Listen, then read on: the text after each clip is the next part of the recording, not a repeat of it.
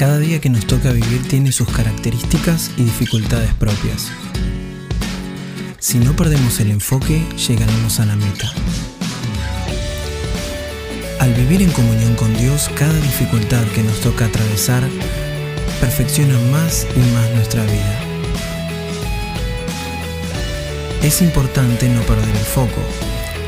Como el automóvil que viaja en la ruta, encuentra distintos obstáculos, pero no debe perder la mirada del objetivo.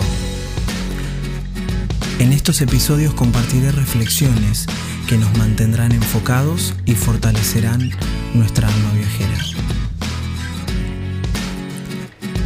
Soy Joel Tortarolo, bienvenidos al podcast En la Ruta.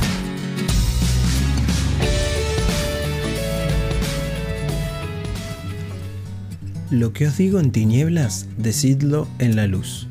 San Mateo capítulo 10, versículo 27. Constantemente nuestro Señor nos lleva a la oscuridad para poder hablarnos.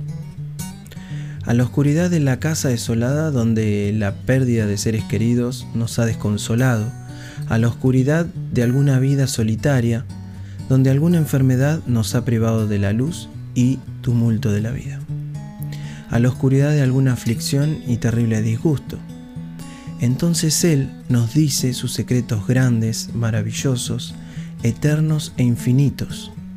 Él hace que el ojo que ha sido deslumbrado por el brillo de la tierra contemple las constelaciones celestiales, y al oído que reconozca el sonido de su voz, la cual se ahoga a menudo entre el tumulto de los gritos estridentes de la tierra.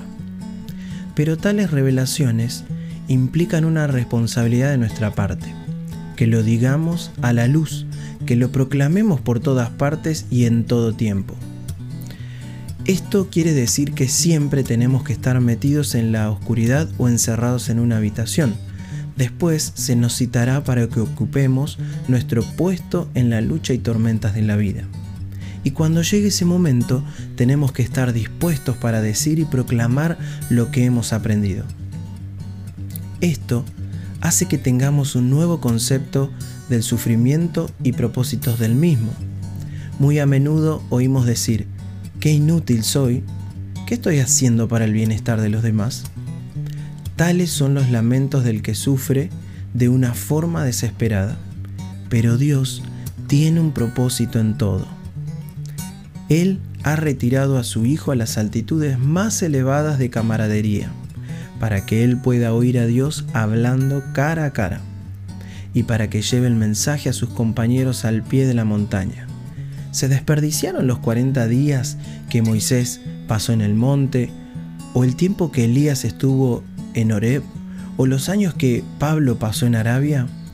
No hay periodo de tiempo que se invierta en la vida de fe que no contribuya al mejoramiento de una vida santa y victoriosa tenemos necesidad de pasar a solas con Dios ciertos periodos de meditación y comunión.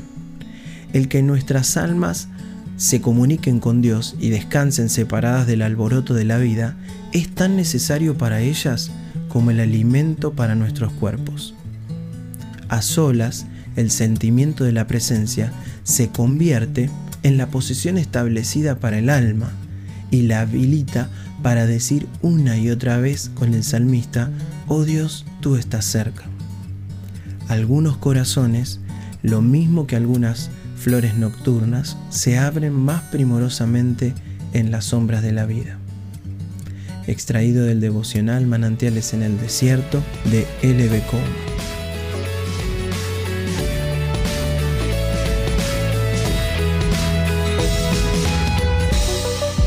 Y será hasta el próximo episodio, Almas Viajeras, de